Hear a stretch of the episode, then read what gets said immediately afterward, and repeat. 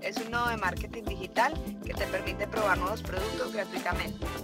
Buenos días y muy bienvenidos una vez más a Pruébalo.digital, tu cápsula de marketing digital del día.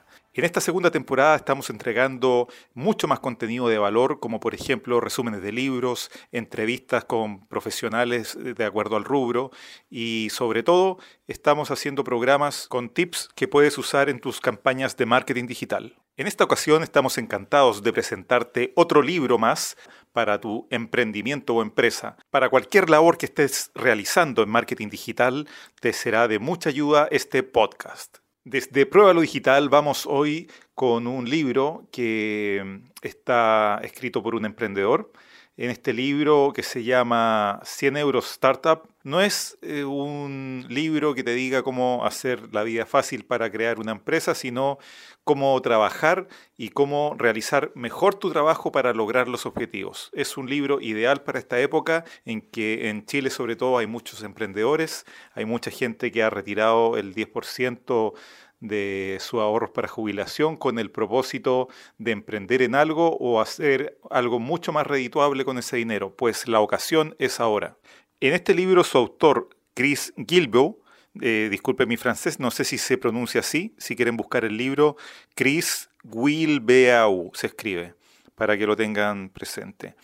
Bien, eh, este libro es para emprendedores, es para startups, es un libro que contiene como el método Lean para aplicarlo en una startup. Si ustedes eh, saben algo de marketing, ya conocen el método Lean. Bueno, sin más, vamos con el libro. Nos quedan 15 eh, minutos para poder presentar el resumen del libro. 100 euros Startup es un libro que analiza cómo funcionan las nuevas microempresas lideradas por personas sin habilidades específicas y con la mera determinación de ser libres y no depender más de nadie. Provee algunos consejos muy útiles para los que recién comienzan algún emprendimiento. 100 euros Startup este libro es una invitación al gran emprendedor que vive en ti, para que prenda los motores e inicie su propio camino empresarial. No hace falta ser un experto ni tener habilidades especiales para patear el tablero y convertirte en tu propio jefe. Ponte en marcha para crear tu propia microempresa y vivir en libertad. Primera parte. Hace más de una década, el autor emprendió un viaje de autoempleo para toda la vida. Nunca pensó en ser empresario. Simplemente no quería trabajar para nadie Empezó importando café de Jamaica y vendiéndolo online porque observó que otras personas hacían dinero con ello. Los ingresos del negocio no lo hicieron rico, pero pagaron las facturas y le brindaron algo mucho más valioso que el dinero, la libertad. Buscando una forma de contribuir al mundo con algo más grande, se mudó a África Occidental y pasó cuatro años como voluntario en una organización médica benéfica. Comenzó un viaje para visitar todos los países del mundo, a razón de 20 países por año, y poniendo en marcha su negocio allí donde iba. En cada paso del camino, el valor de la libertad ha sido una brújula constante. Algo que tienes que saber es que el proyecto no explica cómo trabajar menos, enseña cómo trabajar mejor. En lugar de luchar contra el sistema, la idea es hallar una forma de trabajo que sea propia. Gracias a las encuestas que Chris realizó para este libro, pudo percatarse que las personas consultadas cumplían al menos cuatro de los siguientes seis criterios. En primer lugar, el modelo Sigue tu pasión. Muchas personas están interesadas en crear una empresa basada en una afición o una actividad de la que son especialmente entusiastas. No todas las pasiones llevan a grandes depósitos bancarios, pero algunas sí que lo hacen, sin lugar a dudas. En segunda instancia, el bajo coste inicial. El autor estaba interesado en negocios que requiriesen menos de mil euros como capital inicial y sobre todo en aquellos que tuviesen un coste de prácticamente cero, menos de 100 euros. Chris buscaba que al menos existiera una ganancia neta de 50 mil euros al año y que permitiera ganar como mínimo lo mismo que la media de ingresos norteamericana. No buscaba expertos, sino gente sin habilidades especiales. Este punto puede resultar difícil de definir pero se trata de una distinción clave. Muchas empresas requieren destrezas especializadas de algún tipo, pero que se pueden adquirir en un corto periodo de formación o estudio autónomo. Como quinto punto, buscaba una revelación financiera completa.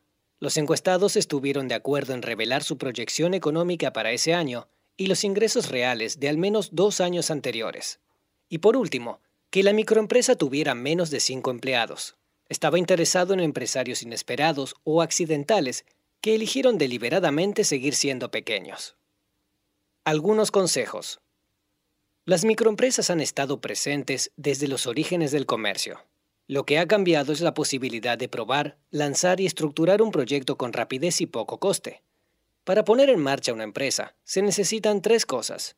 Un producto o servicio, un grupo de personas dispuestas a pagar por él y un método de pago. El canal más poderoso para darse a conocer suele ser empezar con tus allegados. Cuando estés empezando, di que sí a todas las peticiones razonables. Cuando estés más consolidado, podrás ser más selectivo. Utiliza la prueba claro que sí. Si se te da bien algo, es probable que también se te den bien otras cosas. Muchos proyectos se inician a través de un proceso de transformación de habilidades en el que aplicas tu conocimiento a un tema relacionado. Y lo más importante, combina tu pasión y tus habilidades con algo que resulte útil a los demás. El valor se crea cuando una persona hace algo útil y lo comparte con el resto del mundo. Es algo deseable o de utilidad, creado a través de intercambios o esfuerzo. La combinación de libertad y valor se produce cuando alguien lleva a la acción algo que le encanta hacer a pesar de todo, una afición, una habilidad o una pasión que esa persona acaba transformando en un modelo de negocio. Valor significa ayudar a la gente. Empieza esforzándote por ayudar a las personas e irás por el buen camino. Cuanto más te enfoques en vender un beneficio básico en lugar de una lista de características, más fácil te resultará obtener ingresos gracias a tu idea. Los beneficios básicos suelen estar más relacionados con necesidades emocionales que con necesidades físicas. Céntrate siempre en lo que puedes añadir o quitar para mejorar la vida de alguien. A continuación, encontrarás algunas de las fuentes de inspiración más comunes, pero el mejor consejo es que hagas lo que quieras comprar, y así es posible que otras personas también lo quieran. Debes estar bien despierto cuando aparezca una nueva tecnología u oportunidad. También cuando un espacio de cambio se te presenta, muchas veces aparecen oportunidades para alquilar un lugar. Aprovecha un proyecto derivado o alternativo. Una idea de negocio puede llevar a muchas otras. Siempre que algo vaya bien, piensa en las ramificaciones, las derivaciones y los proyectos alternativos que también puedan aportar ingresos. El dinero no es lo único que debes considerar, pero es una cuestión importante. Plantea tres preguntas para cada idea. ¿Cómo consigo que me paguen con esta idea? ¿Cuánto dinero voy a obtener de esta idea? ¿Hay alguna posibilidad de que me paguen más de una vez? Los clientes. Cuando estés considerando una oportunidad, ten en cuenta que no todas las pasiones o aficiones son válidas para crear una empresa, y no todo el mundo quiere tener una empresa que se base en una pasión o afición. Mucha gente prefiere no mezclar. Utiliza encuestas para entender a la clientela y a los posibles clientes. Cuanto más específicas sean, mejor. Usa los resultados para la toma de decisiones con el propósito de evaluar distintas ideas. No tienes que decantarte solo por una, pero este ejercicio te ayudará a marcar tu próximo objetivo. El autor nos acerca a una serie de pasos para probar el mercado de forma inmediata. 1. Es necesario que estés interesado en el problema que vas a resolver. Y tiene que haber un número considerable de personas que también lo estén. La lección de convergencia habla de la intersección entre algo en particular que te gusta hacer o algo que se te da bien, preferiblemente ambas, y lo que a otras personas también les interesa. 2. Asegúrate de que el mercado es lo bastante grande. Prueba el tamaño comprobando el número y la relevancia de las palabras clave en Google, las mismas que utilizarías si intentaras buscar tu producto. 3. El producto tiene que resolver un problema que cause dolor que el mercado sepa que lo tiene. Es más fácil venderle algo a alguien que sabe que tiene un problema y está convencido de que necesita una solución, que persuadirlo de que tiene un conflicto que necesita resolver. Poseer algo que elimine el dolor puede ser más efectivo que cumplir un deseo. 4. Piensa siempre en términos de soluciones. Asegúrate de que tu remedio es diferente y mejor. Ten en cuenta que no tiene por qué ser más barato. Competir en el precio suele ser una batalla perdida. Lo que se requiere es la distinción que lo hace mejor. 5. Pregunta a otros sobre la idea, pero asegúrate de preguntar a tu posible mercado objetivo. De lo contrario, las personas a las que entrevistes pueden proporcionar datos insignificantes y como consecuencia parciales y sin fundamento. 6. Elabora un esquema de lo que estás haciendo y muéstralo a un subgrupo de tu comunidad. Pídeles que lo prueben de forma gratuita a cambio de su opinión y confidencialidad. Como gratificación, se sentirán implicados y te ayudarán sin duda alguna. Planifica sobre la marcha para responder a las necesidades en continuo cambio de tus clientes, pero lanza tu empresa lo antes posible, pasando a la acción. Encuentra una forma de conseguir una primera venta tan pronto como puedas. Compra-venta. Vincula tu oferta a los beneficios directos que recibirán los clientes tanto como sea posible. Una oferta irresistible paga por sí misma haciendo una proposición de valor clara. Ten en cuenta que lo que la gente quiere y lo que dice que quiere no siempre es lo mismo. Tu tarea es descubrir la diferencia. Cuando estés desarrollando una oferta, piensa detenidamente en las objeciones que puede haber y responde a ellas por adelantado. Motiva a los clientes haciendo que tomen una decisión la diferencia entre una buena oferta y una gran oferta es la urgencia, también conocida como oportunidad. El gancho de la oferta podría ser que esté disponible 72 horas. No se vende ningún paquete más después de ese periodo limitado de tiempo. Ofrece reafirmación y agradecimiento justo después de que alguien te compre algo o te contrate. Un buen lanzamiento combina táctica y estrategia. Esta última se refiere a preguntas de ¿por qué? como historia, oferta y plan a largo plazo. Por su parte, la táctica hace referencia a cuestiones de cómo, por ejemplo, precio, gancho específico y temporalización. ¿Cuánto tiempo tiene el cliente para hacer la compra? Si el lanzamiento dura una semana, tenderá a haber una fuerte respuesta durante el primer y el segundo día, seguida de un descenso considerable y un elevado repunte justo antes de la clausura. Esto ilustra además que necesitas un ciclo de lanzamiento, si no tienes cierre, no verás el repunte final. Si te limitas a hacer un lanzamiento y pasar a otra cosa, no tendrás oportunidad de crecimiento. Utiliza el plan de promoción de una página y mantén una programación regular para estar en contacto con las personas, mientras dedicas tiempo a elaborar otras partes del negocio. Tener una afición no tiene nada de malo, pero si estás dirigiendo una empresa, el objetivo principal es ganar dinero. Endeudarse para poner en marcha un negocio es completamente opcional. Pero pon atención. Todos los días hay personas que inician y ponen en funcionamiento aventuras de gran éxito sin ningún tipo de inversión externa o préstamo. Las empresas pueden mejorar en gran medida tus posibilidades de éxito haciendo que te paguen de varias formas y en más de una ocasión. Con independencia del dinero, del acceso a la ayuda o de cualquier otra cosa, es probable que tengas más de lo que piensas. ¿Cómo puedes ser creativo para encontrar lo que necesitas? Seguir adelante. Incrementar los ingresos de una compañía ya existente suele ser más fácil que poner un negocio en marcha desde cero.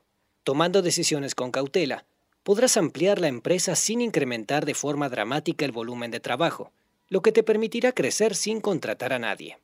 Las opciones de crecimiento fáciles incluyen añadir un servicio a una empresa basada en productos o viceversa implementando una creativa serie de ampliaciones de ventas y ventas cruzadas, productos relacionados al tuyo y ventas posteriores ofrecidas inmediatamente después de la compra. Puedes hacer crecer una empresa de dos maneras. La expansión horizontal implica ir más allá, sirviendo a más clientes con intereses diferentes, ampliándola y creando productos diferentes destinados a un público variado. Por su parte, la expansión vertical conlleva profundizar un poco más atendiendo a los mismos consumidores con distintos niveles de necesidad. Es dar un paso más allá y establecer más niveles de compromiso con los clientes. Debes saber que impulsando las destrezas y los contactos, puedes estar en más de un sitio al mismo tiempo. Entre las estrategias para conseguirlo, se incluye en primer lugar la subcontratación. Decide lo que sea mejor para ti. La decisión dependerá de dos factores, el tipo de negocio que estás creando y tu propia personalidad para lidiar con la gente. En segundo lugar, encontramos a los socios que, bien elegidos, pueden dar un impulso a tu empresa. Solo tienes que tener claro lo que quieres hacer. La última estrategia se produce con programas de afiliación en los que los comerciantes cooperan con los socios para atraer más tráfico y ventas, premiando a los afiliados con una parte de las ganancias. Trabaja sobre tu negocio, dedicando todos los días algo de tiempo a actividades relacionadas específicamente con la mejora. Y no te limites a responder a todo lo que está ocurriendo. Si alguna vez quieres vender tu empresa, tendrás que hacer equipos y reducir la dependencia del propietario. Para finalizar, el autor sostiene que más que la competencia u otros factores externos, la mayor batalla a librar es contra tus propios miedos y contra la inercia. Por suerte, eso también quiere decir que está en tus manos solucionarlo. Cuando tengas éxito, aférrate a él. Estas experiencias son muy valiosas y te ayudarán si la cosa se pone difícil. Según el autor, la lección más importante de todo el libro es, no malgastes tu tiempo vendiendo la vida de otros. Muchas gracias por escuchar y hasta pronto. Nos encuentras en Instagram en pruébalo.digital.